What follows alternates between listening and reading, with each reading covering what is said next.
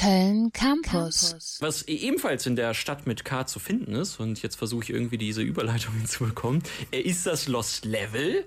Äh, und da würde ich das Spiel Island Bender sehr wünschen.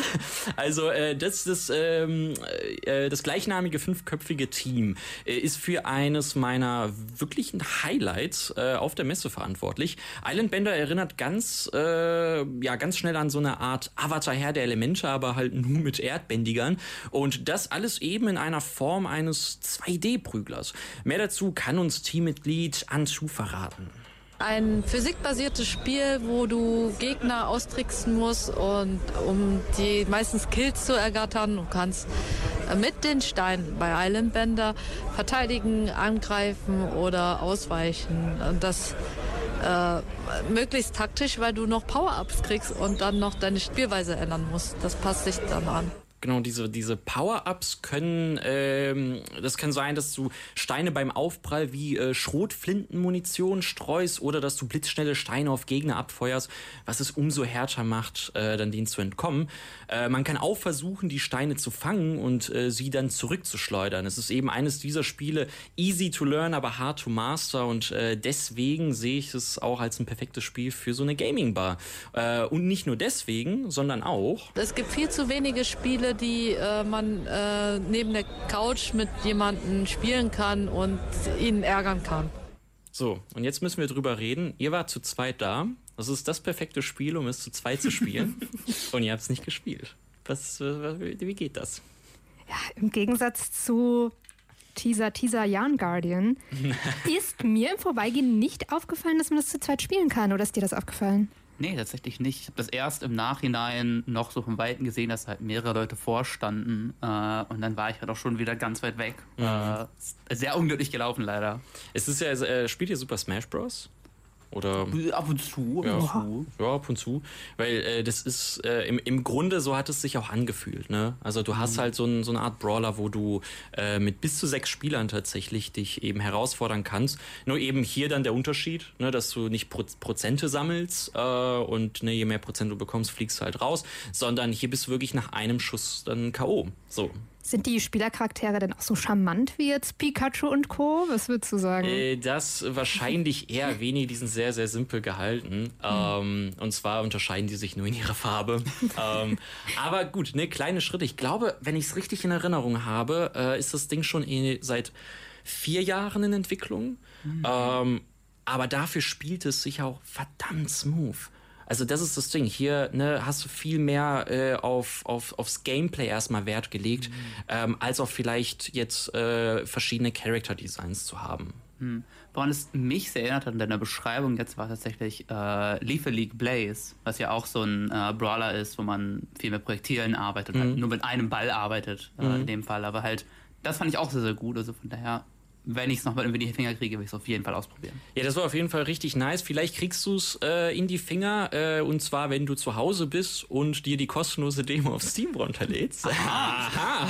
Oder vielleicht im Lost Level. Oder vielleicht im Lost Level dann irgendwann. Ich hoffe doch sehr. Ähm, aktuell ist das Spiel aber äh, in Early Access spielbar für 8,79 Euro. Ähm, genau, was ich äh, noch sehr, sehr hoffe, dass ähm, weitere Elemente hinzukommen. Sowas wurde schon ein bisschen so angeteased fließt, darunter auch Luft. Äh, dadurch wird eben dann noch mehr Abwechslung reinkommen, da die Bändiger jeweils dann ihre Vor- und Nachteile besitzen. Also man kann sehr, sehr gespannt sein. So, Sarah, du hattest es schon gerade äh, hervorragend angeteased. und zwar ein ganz anderes Spiel, in dem man äh, gemeinsam äh, oder halt auch im Versus-Modus spielen kann. Das ist Yarn Guardians von Pentapost Studios aus Saarbrücken. Äh, ihr habt auch die, die dicken Katzen gesehen, ne? Auf jeden ja. Fall, die sind ja nicht zu übersehen. Man kam rein und man sah Katzen. Es ist so zucker, das sind so geile Plüschtiere, die die haben, ey. Und da gibt es wirklich diese, diese, diese riesenfette Katze. Es gab diese eine, die wirklich überdimensional groß ist. Die war toll. Die war, die war, die war klasse einfach. Ja, und da war auch ein Spiel tatsächlich. Da war, genau, hinter den, hinter den Katzen konntest du theoretisch sogar noch ein Spiel sehen auf, auf, auf so zwei Bildschirmen. Und zwar ist das Ganze ein 2D-Sidescroller äh, und man spielt eben als fliegende, sehr, sehr cute Katzen. Ähm, und ganz ehrlich, das ist einfach toll. Da habe ich mit dem Entwickler und Game Designer Philipp gequatscht und äh, ihr kennt es ja schon, hören wir uns das doch einfach mal an. Jan Guardians, das ähm, fliegen diese Katzen, die mit magischen Wollbildern, da können auch kratzen. Die Wollbilder haben verschiedene Fähigkeiten und ähm, ja, man kämpft gegen verschiedene Tierwesen, so andere fliegende Hasen, die mit Karotten nicht bewerfen und da muss man sich verteidigen. Ja, Lukas, wie oft wirst du mit Karotten beworfen, so in, im Alltag? Jeden Tag mindestens dreimal. das hört nie auf.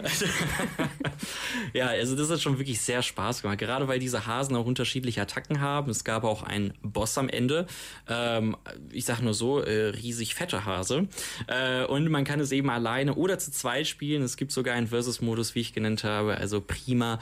Äh, ihr habt es aber leider nicht spielen können, richtig? Nee, leider nicht. Wir haben es gesehen, wir haben uns angestellt, wir haben so ein bisschen über die Schultern drüber geguckt, so richtig sehnsüchtig, wann sind wir dran? Aber die Leute hatten so viel Spaß. Mhm. Wir sind einfach nicht mehr drangekommen und dann sind wir irgendwann mal ja gegangen.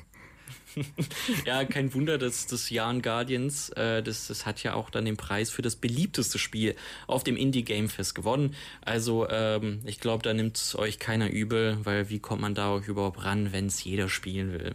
Aber ein Spiel, welches äh, ihr gespielt habt, äh, ich wiederum leider nicht. Äh, und zwar ist das Casebook 1899.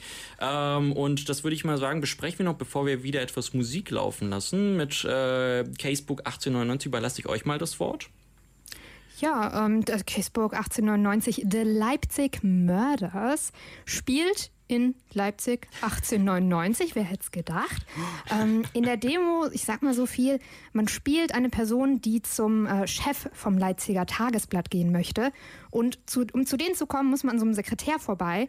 Aber der lässt dich nur durch, wenn du dem so eine Story auftischst. Und ähm, um die dir zusammenzureimen, konntest du halt beim Tagesblatt so ein bisschen durch die Gegend klicken, Point-and-Click-Adventure-mäßig, mhm. äh, Informationen sammeln und dem hoffentlich die richtige Story auftischen, um dann weiterzukommen. Genau, ich habe auch mit dem Entwickler tatsächlich sehr extensiv gesprochen von diesem Spiel. Es ist ein Ein-Mann-Team, der macht alles selbst über Pixel Art, äh, über Writing, über Programmieren und äh, macht das auch anscheinend mit mehreren Spielen. Also er hat mehrere von diesen Point-and-Click, Pixel Art Spielen, Ach, auch alle in ja. Deutschland gesettet schon gemacht. Mhm. Ähm, und ganz spezifisch auch halt gesagt, hey, es gibt zu wenig Spiele, die in Deutschland äh, mhm. spielen tatsächlich, wo ich sehr hinterstehe. Also mir würde tatsächlich jetzt, äh, auf my head, kein einziges Spiel, das das in Deutschland spielt, einfallen. Äh, ich glaube, ich, Moment, ich kenne da eins. Äh, Casebook 1899, glaube ich.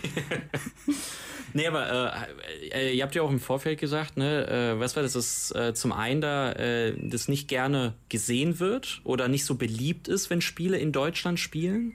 War das äh, so? So nicht so rum, sondern dass äh, einem viel gesagt wird, hey, mhm. mach dein Spiel nicht im deutschen Setting, es mhm. verkauft sich einfach nicht. Genau, so, ja, ja. Also wir meinen das Gleiche, nur, nur anders. ja, und das ist so ein bisschen schade, weil ähm, tatsächlich hat er uns verraten, dass in dem Spiel auch Charaktere drin sind, die tatsächlichen Personen aus der Geschichte nachempfunden sind. Mhm. Und dementsprechend scheint er auch sehr viel geschichtliches Wissen drin zu sein und sehr spannend in der Hinsicht. Mhm. Also ja, also äh, wer dazu äh, mehr äh, lesen, hören, spielen möchte, das kommt von Entwickler Homo Naren Studio. Äh, ein Release gibt's noch keins, aber wie immer, und das finde ich doch schön, gibt es eine Demo auf Steam. Und die werde ich mir gönnen, weil ähm, das muss ich definitiv nachholen. Also das hört sich schon äh, ordentlich schnieke an. www.kölncampus.com www